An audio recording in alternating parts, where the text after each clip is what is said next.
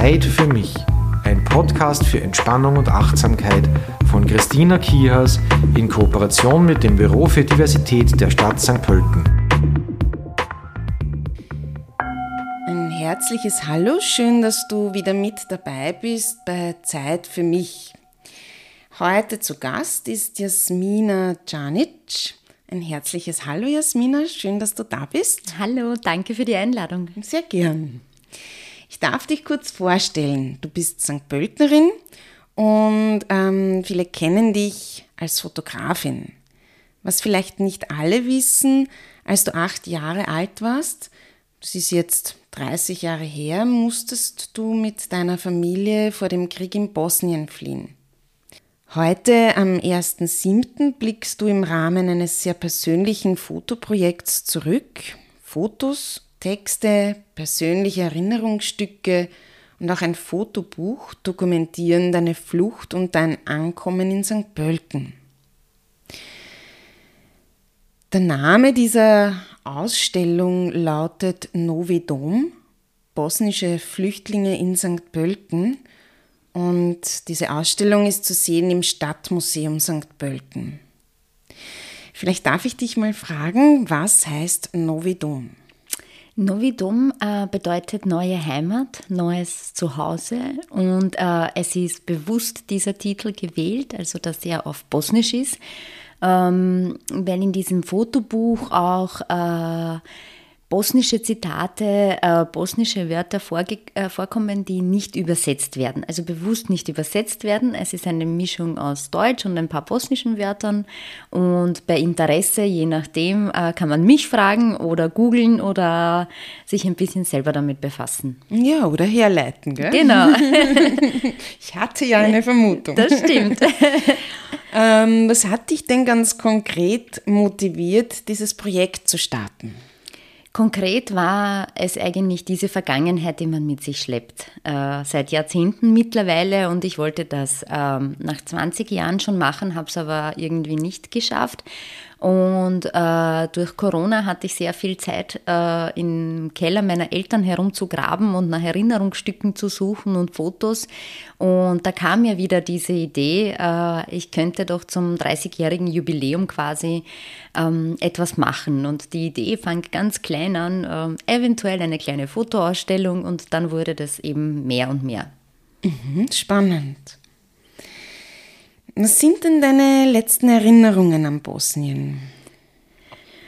Ah, gute Frage. Erinnerungen. Es sind einige schöne Erinnerungen, wie der Freundeskreis, den ich hatte, ähm, die Schule, in die ich gegangen bin, meine liebe Lehrerin, äh, meine liebe Tante, von der ich mich nie verabschieden konnte, mhm. ähm, der Stadtpark, das war irgendwie so die Seele der Stadt und wir haben genau gegenüber gewohnt. Ähm, der Geruch von frischem Brot in der Früh. ähm, ich habe immer gesagt, auch später, wie ich nach Bosnien gefahren bin, ähm, das Gras ist grüner und riecht anders und das Brot riecht man, wenn man an einer Bäckerei fährt. Also das sind irgendwie so wahrscheinlich von früher, was sich der Kopf mhm. noch gemerkt hat. Ähm, es sind aber leider auch, auch schlechte Erinnerungen. Die letzten Erinnerungen sind eben nur mit dem Krieg verbunden, nur mit ähm, Terror, Angst, äh, Schüssen, Bomben. Es sind Geräusche, es sind äh, Gerüche, es ist vieles dabei, was, was nicht äh, so schön ist. Und ähm, man muss sich das so vorstellen, als achtjähriges Kind glaubt man, das kriegt ja eh nicht viel mit oder das kann sich später nicht erinnern. Nur leider ähm, haben wir ja Sinne, äh, die das abspeichern und gerade der, der Geruchssinn äh, war bei mir so, weil mm, wir sind auch bei der Flucht über Leichen im wahrsten Sinne des Wortes gestiegen. Das sind Menschen, die in Blutlachen gelegen sind. Also das hat einen ganz speziellen Geruch. Ähm, mhm. Unsere Nachbarin ist erschossen worden. Also wenn man da die Wohnungstür aufgemacht hat, das kann man sich nicht vorstellen, wenn man es nicht erlebt hat, jetzt mhm, nur vom mhm, Geruch her. Mhm. Ebenso die Geräusche. Also Feuerwerk ist äh, heute noch für mich ich mag sehr gerne optisch, aber ich muss es nicht unbedingt hören, sagen mhm. wir mal so. Also mich erinnert das sehr an, an die Schüsse und an die Bomben und ja, das sind leider die negativen Erinnerungen. Mhm. Braucht es da nicht eine Form der, ich weiß nicht, Traumabewältigung, der ja, Aufarbeitung? Ja, definitiv. Ähm, leider war es von Anfang an nicht so, beziehungsweise bin ich mir nicht sicher, wurde nicht daran gedacht, waren die Kapazitäten, die Möglichkeiten nicht da. Ähm, ich kann es nicht sagen. Ich habe es aber für mich persönlich dann in Angriff genommen, auch vor allem im Zuge dieses äh, Projektes, mhm. weil ich gesagt habe, okay, ähm, Corona hat sehr viel getriggert, die aktuelle Situation triggert sehr viel und ähm, ohne Unterstützung und Begleitung wäre das nicht möglich, weil man taucht in eine Welt ein, in der extremst viele Erinnerungen hochkommen und auch sehr viele, mit denen man selber nicht gerechnet hat. Mhm. Und von dem her, ich würde es mir wünschen, dass irgendwie alle, die so etwas erleben, sich selber zumindest Unterstützung und Hilfe holen. Mhm, mhm. Gibt es da eigentlich, wenn du bist jetzt auch nicht die Einzige, die in St. Pölten angekommen ist, gibt es da sowas wie eine Community ja, es sind sehr viele in St. Pölten geblieben. Manche sind in andere Städte gereist, in Österreich, manche sind wieder zurück. Also ich habe schon noch äh, zu einigen Kontakt. Ähm, aber so, dass wir uns jetzt irgendwie alle regelmäßig treffen oder was unternehmen oder so, das haben wir nicht. Also es sind so diese Freundesgrüppchen, die geblieben sind. Ähm, man sieht sich aber natürlich immer wieder in St. Pölten, redet miteinander und ja, das finde ich sehr schön. Mhm. Darf ich dich fragen, wie ist deine Familie geflüchtet? Wir sind ähm, so circa ähm, zweieinhalb, drei Monate nach Kriegsausbruch geflüchtet in einer Nacht- und Nebelaktion. Ähm, man muss sich das so vorstellen, auch im Gegensatz zu heute. Es gab keine äh, gesicherten Fluchtrouten, es gab ähm, keine gesicherten Straßen, Busse oder was auch immer. Also es war eher durch Mundpropaganda, da steht ein Bus und das ähm, müsst irgendwie schauen, dass das erreicht und der fährt um die um die Uhrzeit und wenn du Glück gehabt hast, hast du es erwischt und ansonsten nicht. Das Problem daran war, dass dieser Bus natürlich mitten in der Nacht gefahren ist mit den Flüchtlingen. Und äh, bei uns war es damals äh, im Krieg, ähm, gab es eine Sperrstunde mhm. ab 22 Uhr. Und das hat bedeutet, jeder, der sich nach 22 Uhr äh, auf die Straße begeben hat, ist ermordet worden, automatisch. Okay. Also die haben nicht geschaut, ob das Frau, Kind oder was auch immer ist, sondern mhm. ja, ich meine, es geht eh keiner im, mitten im Krieg spazieren, oder? Ja, aber trotzdem. Also, aber das, das war schon bekannt. Also das ist, das hat man auch übers Radio durchgesagt. Also man hat gewusst, man soll sich nicht auf der Straße aufhalten und insofern war das ein zusätzliches Risiko, äh, sich dann natürlich mitten in der Nacht, also mhm. Eltern mit einem Kind, und wir waren mitten in der Stadt, wir haben mitten in der Stadt gelebt. Das heißt, ähm, die Lage war auch sehr heikel. Mhm. Aber ihr hattet Glück. Ja, sozusagen. wir hatten Glück, Gott sei mhm. Dank, ja. Und war es für euch von vornherein klar, dass ihr nach Österreich kommt? Nein. Also wir haben nicht gewusst, wer in dem Bus sitzen wird, wer den Bus fährt, wohin wir äh, gefahren werden, wo wir landen. Ähm, das war absolut nicht klar. Irgendwann einmal während der Fahrt hat es geheißen, wir werden äh, nach Wien gebracht. Und der Plan war von der Familie, dass wir weiterreisen äh, nach Frankreich, weil wir dort auch Familie hatten. Ähm, angekommen in Wien war die Situation dann doch wieder ein bisschen anders als gedacht. Ähm, es hat geheißen, dass die Männer, die mit dem Bus geflüchtet sind, ähm, wieder unter Anführungszeichen eingefangen werden und zurückgebracht werden, damit sie im äh, Krieg mitmachen. Und ähm, ich weiß noch, dass meine Mama, meine Cousinen und meine Tante, also wir haben geschaut, dass wir eine Telefonzelle finden und die Familie erreichen in Frankreich. Und die Väter haben sich eigentlich am Bahnhof irgendwo versteckt, also WCs oder wo auch immer man einen Platz gefunden hat, damit man quasi nicht zurück muss und ähm, wir konnten die Sprache nicht. Ähm, es gab niemanden, der die Erstversorgung quasi übernommen hat, also im Vergleich auch zu heute, äh, mhm. weder medizinisch noch essenstechnisch noch äh, Dolmetscher oder Ärzte. Wir waren einfach auf uns alleine gestellt. Mhm. Und ähm, wie wir dann die Familie in Frankreich erreicht haben, hat es geheißen, sie können quasi nicht so viele Leute bei sich aufnehmen. Das ist nicht erwünscht. Ähm, meine Eltern hatten dann die Idee, den Trauzeugen meines Vaters noch anzurufen, weil der war zum damaligen Zeitpunkt mit seiner Familie in der ehemaligen Tschechoslowakei. Mhm. Und äh, wir sind dann in die Tschechoslowakei für ein paar Wochen und äh, nach diesen paar Wochen wieder zurück nach Österreich mit dem Zug. Und da waren wir äh, zum ersten Mal in einer Sporthalle in Wiener Neustadt. Das war so quasi die ähm, Auffangstation für mhm. Geflüchtete. Mhm. Da waren etliche andere Flüchtlinge. Die Anzahl weiß ich leider nicht, aber ich weiß, wir haben alle Matratzen gehabt äh, vom Bundesheer noch und mhm. Essen vom Krankenhaus. Und dort waren wir ein paar Wochen und dann sind wir so quasi familienmäßig in Niederösterreich aufgeteilt worden. Also man hat geschaut, die Leute, die sich kennen, dass die zusammenbleiben. Und so sind wir nach äh, St. Pölten, Straßener Kirchenweg 81 bis 83 gekommen. In den Sonnenpark. In den ja. Sonnenpark heutigen, ja genau. Darf ich noch kurz fragen, also von wem ist das ausgegangen, äh, die Männer quasi wieder zurückzuschicken? Ähm, das war eine, eine politische Geschichte mhm. von das Wort Anführer, ich weiß in der heutigen Zeit nicht ideal, aber es war so, eben diese Kriegsanführer äh, wollten so viele Männer wie möglich äh, für den Kampf bereit haben. Und äh, natürlich haben sehr viele Männer geschaut, dass das Land verlassen bzw.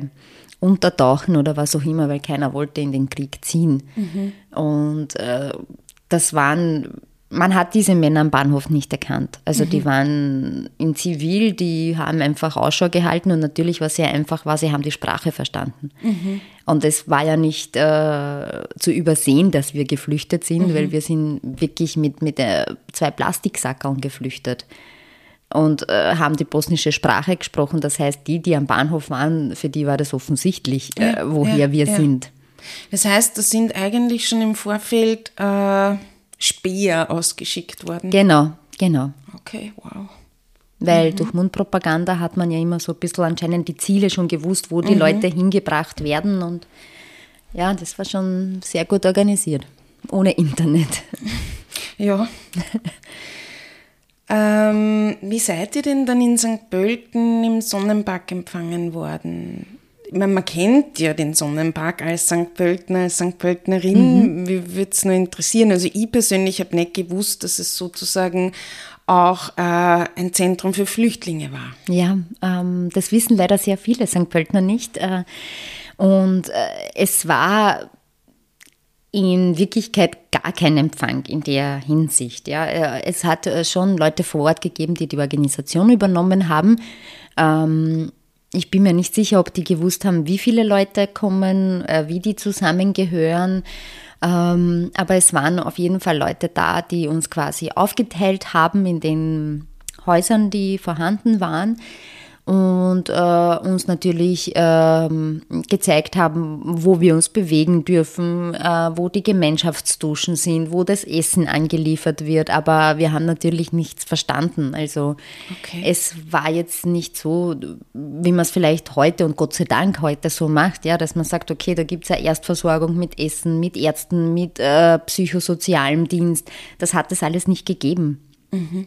Und wir haben halt eben unseren Raum bekommen. Äh, wir waren 14 Leute in zwei Zimmern mit einem WC und äh, einer kleinen Ecke, die quasi als Küche oder Esszimmer gedient hat. Mhm, mh. Und äh, ja, das war's.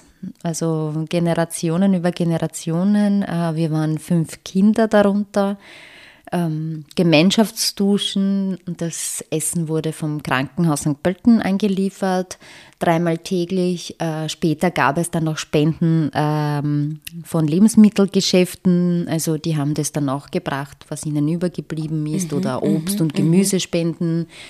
Ja, das war so der Anfang. Und wie lange bist du dann dort geblieben? Circa zweieinhalb Jahre. Okay, ganz schön lange. Also ja. es war, es war ganz schön lange und äh, mittlerweile sind wieder neue Flüchtlinge dazugekommen, andere wieder gegangen. Also so durchschnittlich waren wir ungefähr immer um die 150 Leute, mhm. manchmal mehr, manchmal weniger. Und äh, ja, der Sommer war heiß und, und irgendwie schön in der Natur, aber dann war, kam der Herbst mit Schule, mit Sprache lernen, mit allem anderen rundherum und da war ja die Situation am Anfang auch nicht klar. Also wir waren ja temporäre Flüchtlinge, so waren wir, wurden wir bezeichnet. Ähm, sprich, man hat erwartet, dass man nach ein paar Monaten wieder Österreich verlässt und nach Hause geht. Wir ehrlich gesagt auch. Ja. War aber leider nicht so und das ist dann äh, umgewandelt worden mit äh, Aufenthaltsgenehmigung. Mit der Aufenthaltsgenehmigung kam dazu, dass ähm, die Erwachsenen sich Jobs suchen mhm. mussten und durften, Gott mhm. sei Dank.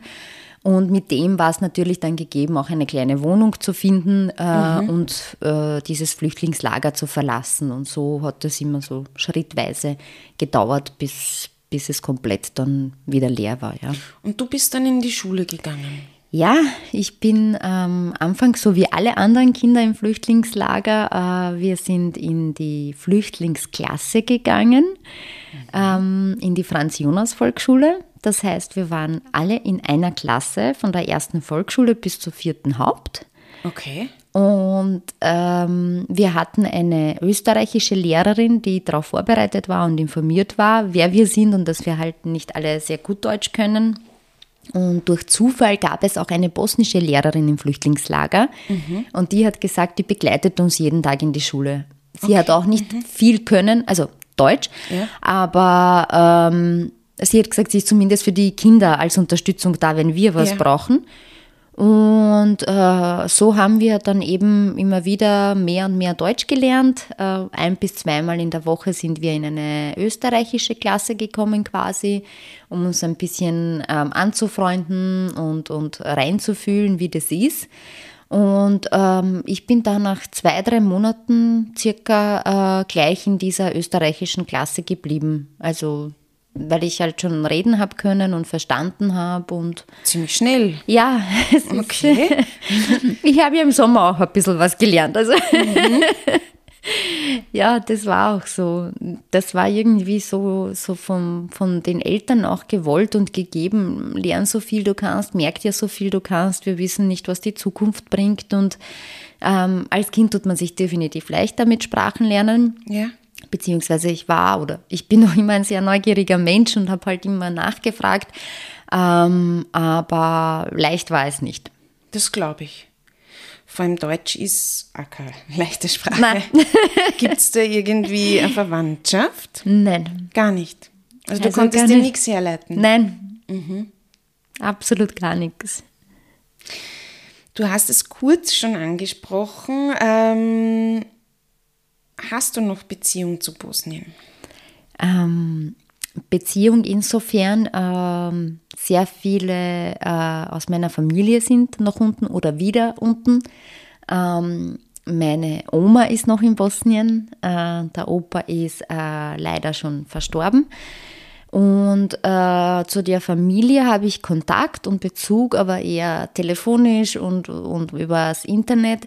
Ich bin früher sehr oft runtergefahren, vor allem in den Ferien. Also ich habe fast äh, den ganzen Sommer dann immer unten verbracht. Und ähm, seit ein paar Jahren ähm, fahre ich nicht mehr runter, äh, weil ich es einfach emotional nicht mehr geschafft habe. Mhm. Also es ist bei mir schon sehr viel hochgekommen und ähm, ich habe dann irgendwann einmal angefangen, mich mit dem Thema ein bisschen intensiver auseinanderzusetzen und habe dann gemerkt, okay, das macht auch sehr viel mit mir. Und äh, das war dann irgendwie so diese Blockade, dass ich nach Bosnien auch nicht als Tourist äh, hinfahren kann. Ich habe aber, ähm, wenn ich runtergefahren bin, dann bin ich immer in die Stadt, wo die gesamte Familie ist, quasi gefahren. Also die sind in Tuzla und Sarajevo. Ähm, in meine Heimatstadt bin ich äh, seit der Flucht nie wieder gewesen. Nie wieder. Nie wieder. Also der Wunsch war da, vor allem als ich jünger war, in der Jugendzeit. Und äh, ich hätte genug Begleitpersonen gehabt, äh, dorthin zu fahren und mir das wieder anzuschauen, aber ähm, ich musste dann die Worte dann meines Opas denken, wie ich äh, damals eben unten war im Sommer und ich gesagt habe, ich würde gern diese Stadt wiedersehen und mein Cousin wird mich begleiten. Und der Opa hat gesagt, ja, ähm, in Begleitung auf jeden Fall, aber überlegt er das gut, ob du das willst. Und ich habe dann gesagt, ja, warum nicht? Ist ja meine Heimatstadt und ich war schon seit Jahren nicht dort und der Krieg ist ja vorbei. Und er hat gesagt, ja, ähm, aber überleg dir, welche Erinnerung du an die Stadt haben willst. Die vor dem Krieg oder die nach dem Krieg. Und das hat mir dann so zum Denken gegeben, wo ich mir gedacht habe, ich kenne die Stadt so, wie sie noch 1992 mhm, mhm, war und, und wie das Leben quasi dort war, bevor der Krieg ausgebrochen ist. Und, und ja, dieser Satz hat einfach das bewirkt, dass ich mir gedacht habe, nein, ich behalte es so in meiner Erinnerung, wie ich es als Kind kenne mhm. und möchte das durch die jetzigen Bilder eigentlich nicht zerstören. Die Frage ist auch, inwiefern ist die alte Stadt noch da? Genau.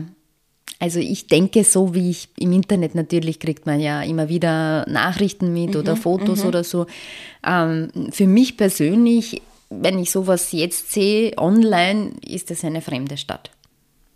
Mhm. Also ich habe zu der Stadt insofern nur den Bezug, ähm, dass ich dort aufgewachsen bin, aber jetzt das Bedürfnis, dass ich sage, okay, ich muss jetzt in diese Stadt oder ich vermisse diese Stadt, das habe ich nicht mehr.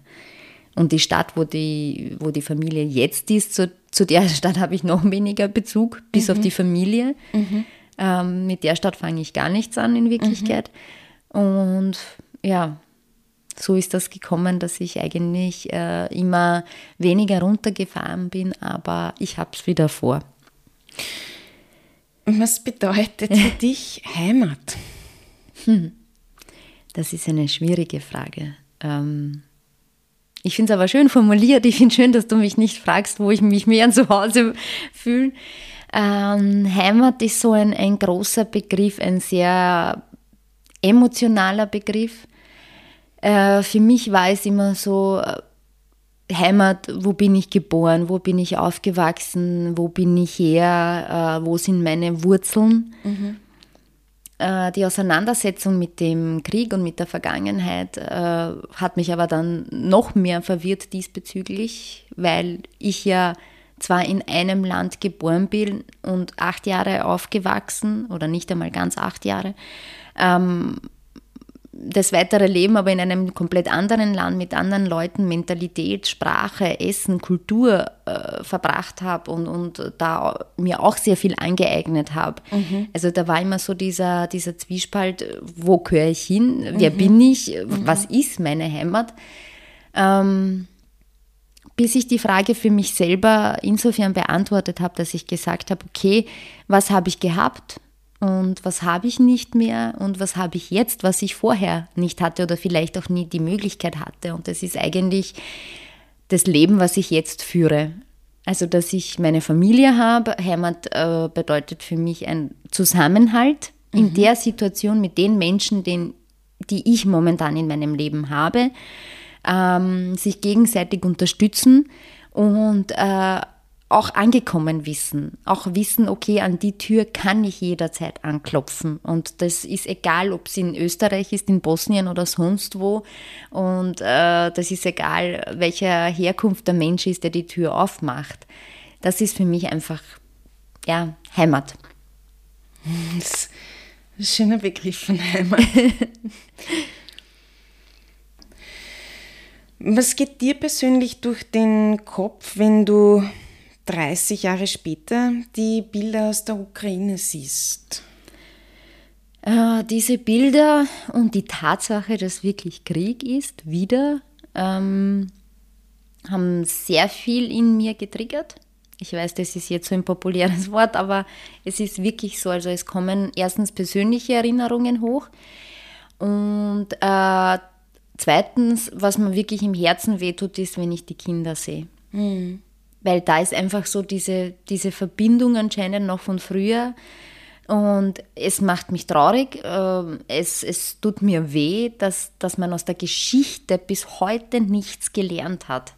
Wir sind so weit äh, mit der Digitalisierung, in der Medizin, in der Forschung, in der Wissenschaft und es gibt noch immer Krieg. Also das ist etwas, das ist für mich nicht zu begreifen, zu verstehen.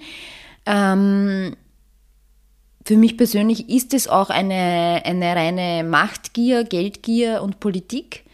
Und äh, ein Krieg ist immer gleich, egal wo er ist. Und äh, Flüchtlinge flüchten, weil sie müssen, nicht weil sie wollen.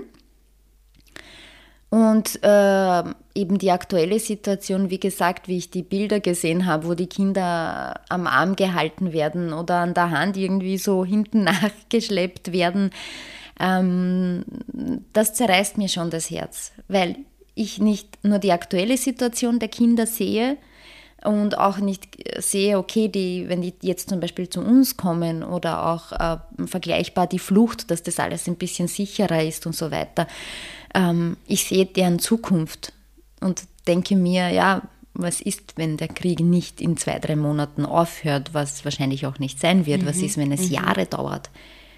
Die Kindheit gibt dir keiner zurück. Ja. Also das Leben geht weiter, die Eltern werden schauen, dass sie irgendwie Unterkunft finden, dass die Kinder weiter in die Schule gehen. Aber was für eine Zukunft haben die Kinder? Ja, sie sind in einem sicheren Land, in einem friedlichen Land, aber du bist entrissen, du bist ausgerissen, du bist ähm, ja irgendwo wieder hineingestopft, nur damit du weiterleben kannst. Mhm. Und, und das berührt mich so. Also auch so ein bisschen dieser ähm, Blick in die Zukunft, weil ich ja weiß, was ich als Kind erlebt habe und mitgemacht habe. Und ähm, ich glaube, dass das einfach menschlich gesehen sich auch nicht viel verbessert hat. Also ich denke mir immer, die haben keine leichte Zukunft vor sich. Und das ist schade. Ja. Und was würdest du einem Flüchtlingskind in diesem Fall raten oder mitgeben wollen? Mitgeben wollen würde ich auf jeden Fall ähm, dem Kind, dass es alles ausspricht, was es will und was es muss, ähm, dass es seine Gefühle rauslässt und vor allem auch Bedürfnisse formulieren darf. Weil in solchen Situationen denken Kinder anders. Ich bin keine Psychologin, aber ich weiß, was ich erlebt habe und wie ich es gesehen habe. Du siehst, dass die Eltern leiden, du siehst, dass sie äh, einen inneren Kampf haben, dass sie Angst haben, dass sie nicht wissen, wo vorne und hinten ist. Ähm, Existenz ist ein großes Thema, Geld genauso. Und Kinder nehmen sich da sehr intuitiv und sehr gerne zurück, um mhm. keine Last zu werden. Und das Zurücknehmen bedeutet nicht, dass man sich ruhig und brav verhält. Äh, zurücknehmen bedeutet auch, dass man keine Wünsche mehr äußert, dass man auch nicht äußert, wie man sich fühlt, äh, dass man nicht mehr sagt, was man braucht, sondern eher in diesen Modus verfällt, okay, ich mache mich unsichtbar und ganz leise, weil dann ist alles gut und ich bin keine zusätzliche Last. Und ich würde den Flüchtlingskindern jetzt unbedingt das mit auf den Weg geben und, und, und das auch forcieren, dass sie das formulieren, dass sie sehr wohl sagen dürfen, äh, sie wollen ein Eis haben, dass sie sehr wohl sagen dürfen, sie wünschen sich ein Spielzeug oder sie wünschen sich einmal baden zu gehen oder irgendetwas, was, was total kindergerecht ist, aber in der Situation einfach als Luxus erscheint, sogar für ein Kind. Mhm. Und ich denke mal, ja, die Kindheit hat man einmal und man darf auch Kind sein, auch wenn Krieg ist. Das habe ich leider verabsäumt, weil, ja. Ja. Also sichtbar bleiben. Sichtbar bleiben, richtig, mhm. ja. Es ist auch ein schöner Bogen jetzt zurück zur Ausstellung, die heute mitunter von dir mit Prominenz sozusagen auch eröffnet wird. Ja, wie wird es, wie wird es heute vonstatten gehen? Also äh, im Stadtmuseum St. Pölten starten wir um 19 Uhr heute. Ähm, es wird eine Rede geben äh, von äh, Thomas Pulle, äh, Leiter des Stadtmuseums und äh, dem Herrn Bürgermeister. Ähm, ich werde dann äh, gemeinsam mit Ihnen die Ausstellung eröffnen und die Gäste durch die Ausstellung führen und ein bisschen eben wie ein ja, lebendiges Buch mitgehen und erzählen bzw. Fragen beantworten. Äh, es wird im Anschluss dann eine kleine Feier, ein Fest im Innenhof vom Stadtmuseum geben mit Essen, Trinken und Musik. Und äh, es wird auch das Fotobuch präsentiert und wird den Gästen als Geschenk mitgegeben. Mhm. Und noch einmal vor Ort bist du dann zur langen Nacht der Museen am 1. Oktober? Nein. Richtig. Ja, ja. 1. Oktober. 1. Oktober, äh, eben wieder im Stadtmuseum St. Pölten, äh, lange Nacht am Museen. Ähm, da werde ich natürlich auch die Gäste oder die, die sich, äh, ja, die Interesse haben oder die das vielleicht äh, heute nicht so ganz mitbekommen haben, äh, werde ich natürlich sehr gerne noch einmal begleiten und äh, zu dieser Ausstellung etwas erzählen, beziehungsweise auch alle Fragen beantworten, weil ich das eben ganz wichtig finde und, und auch anders finde, wenn man face-to-face -face redet und, und quasi einen Zeitzeugen vor sich hat und ihm ja. was fragen darf. Ich wünsche dir viel Erfolg mit der Ausstellung. und nach Möglichkeit Dank. schaue ich es mir an. Dankeschön, herzlichen Dank. Gern. Gut. Vielen Dank fürs Gespräch. Wir kommen jetzt zum zweiten Teil von Zeit für mich und äh, auf meine Frage hin, ja, welche Art der Entspannung ich sozusagen mit dir teilen darf, hast du gemeint, ankommen bei mir selbst. Mhm. Und ich habe so ein bisschen gespürt, wie, wie darf ich das verstehen? Und sehe durchaus Meditation als eine Möglichkeit, eben grundsätzlich bei sich selbst anzukommen, mhm. sich selbst auch zu schauen, zu sehen, nach innen zu schauen. Oft ist es im Außen, ja, tut sich sehr viel, beziehungsweise auch im Kopf. Und man, man findet sich sozusagen nicht. Und Meditation ist eine schöne Möglichkeit, auch die Gedanken ja, zur Ruhe kommen zu lassen oder einfach zu beobachten und immer wieder auch zu realisieren, okay, da kommt ein Gedanke, der darf gehen. Und insofern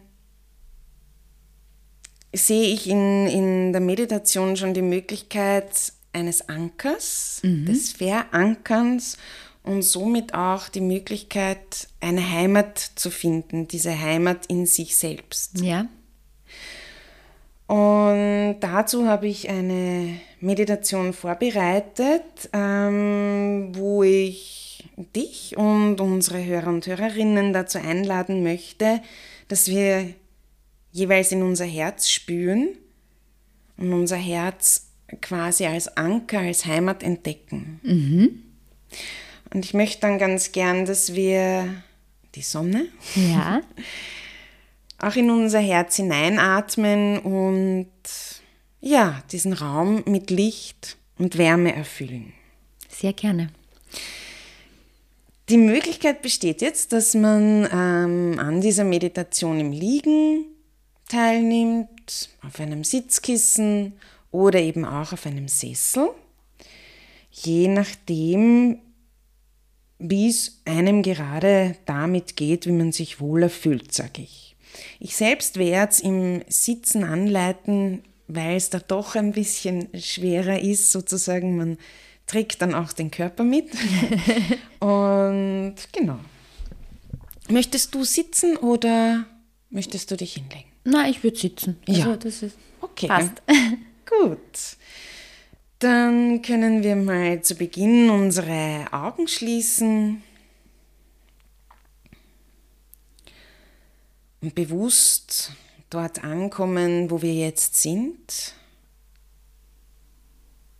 Die Unterlage spüren, die Berührungspunkte von Körper und Unterlage wahrnehmen.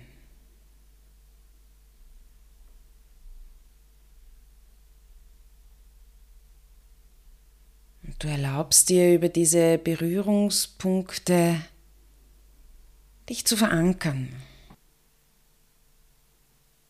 Und aus dieser Verankerung heraus richte dich auf, ohne zu überstrecken, Versuch aus dem Inneren heraus anzuwachsen. Und richte deine Kopfkrone Richtung Himmel aus.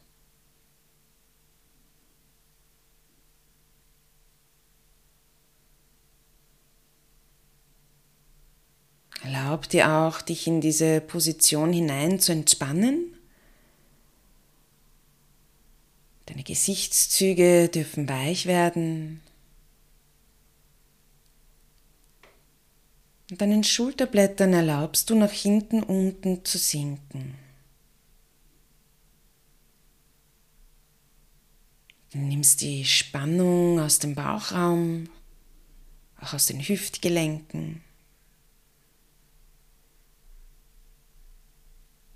Und spürst diese Kombination aus Stabilität und Leichtigkeit.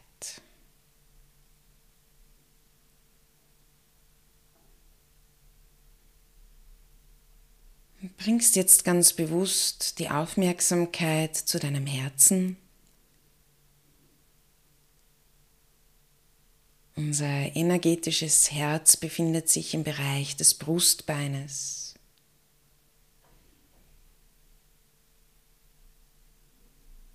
Spür zum Herzen hin. Nimm den Herzraum wahr.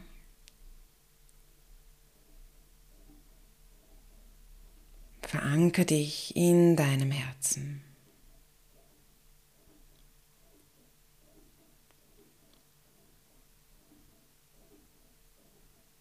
Vielleicht kannst du wahrnehmen, wie es schlägt. ganz ohne dein Zutun. Es schlägt für dich.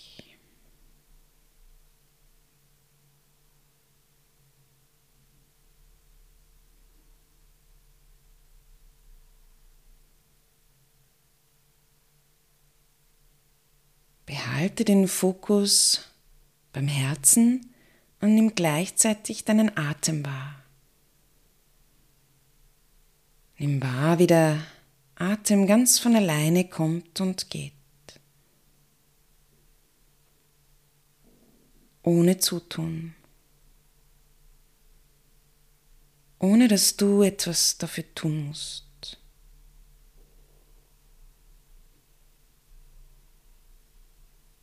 Dein Atem fließt für dich.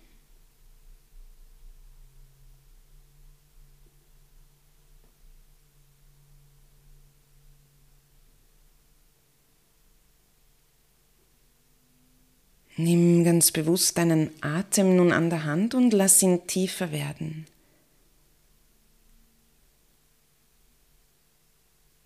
Atme über die Nase ein und aus, ohne Druck, ganz gleichmäßig.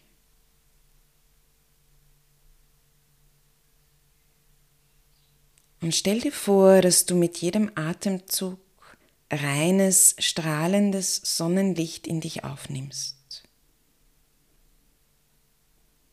Führe dieses Licht zu deinem Herzen.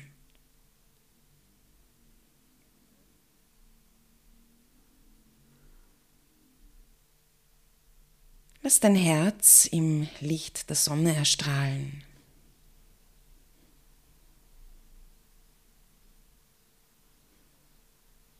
Komm mit jedem Atemzug in der warmen Fülle deines lichtdurchfluteten Herzens an.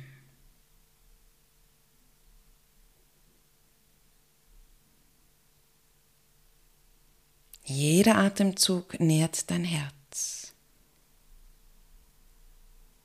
dein Zuhause.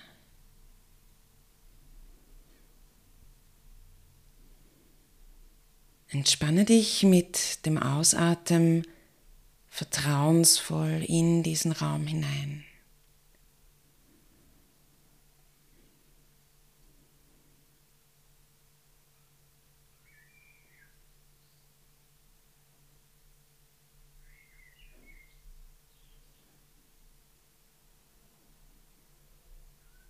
Einatmend nährst du dein Herz und ausatmend entspannst du dich in dein Herz hinein.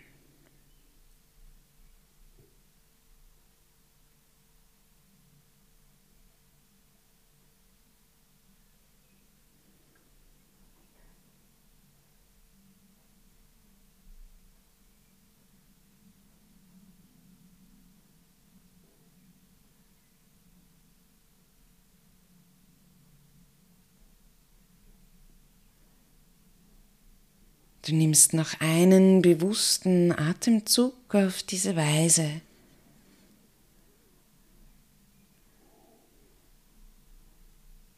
Dann lass den Atem wieder kommen und gehen.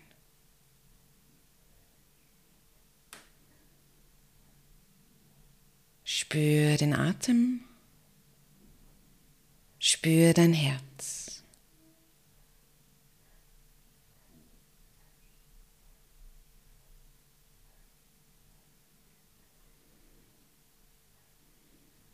Spür dieses Ja zum Leben.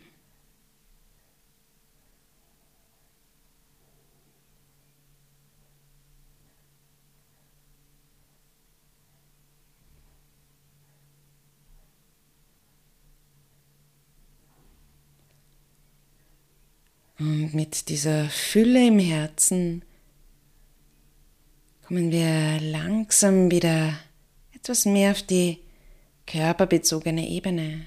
Du kannst dazu einen bewussten tiefen Atemzug nehmen. Dich sachte zu bewegen beginnen.